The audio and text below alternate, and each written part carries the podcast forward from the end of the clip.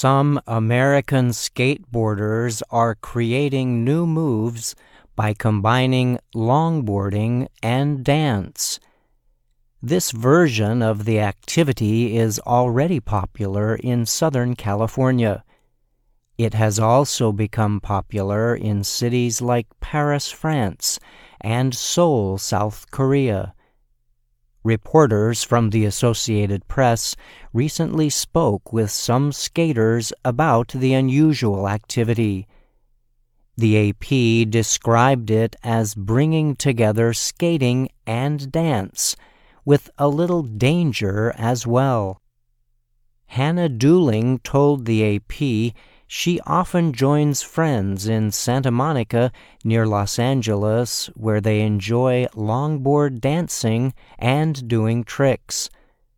Longboards started out as a way for surfers to keep in shape when they were not in the water. They are longer than traditional skateboards.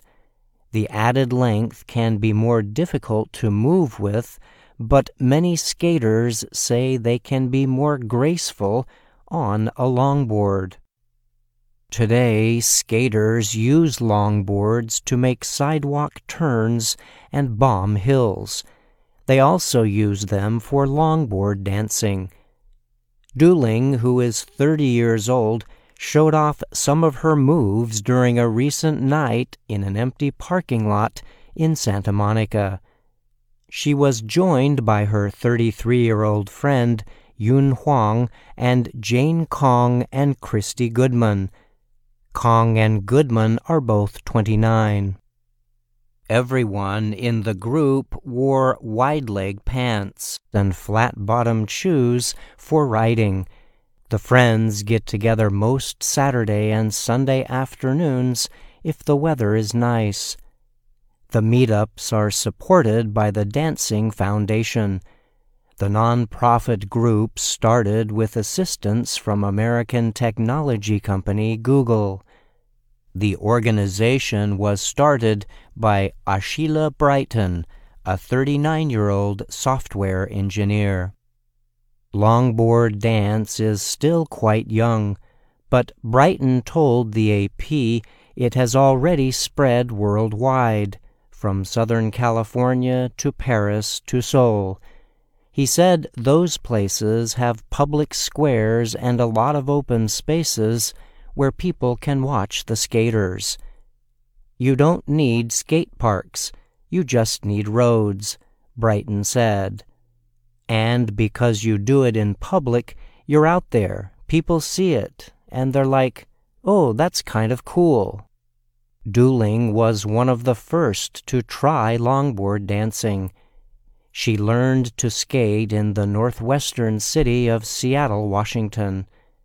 Now she works remotely for the technology company Amazon in Los Angeles. Dooling said she did not know anybody when she first moved to the area with her partner in 2021 during the COVID 19 pandemic. Through skating, she said, she found a community. Huang, a native of Melbourne, Australia, started skating during the pandemic. Some days her board and her dog were the only things that would get her outdoors and moving. We were all kind of depressed from COVID, she told the AP. I tried meditation before that didn't work for me, but I felt like I could really be in the zone with this. Brighton said he thinks one thing that ties together longboarding and longboard dancing is danger. You might miss a step, you might fall, you might get hurt, he said. And that's the exciting bit.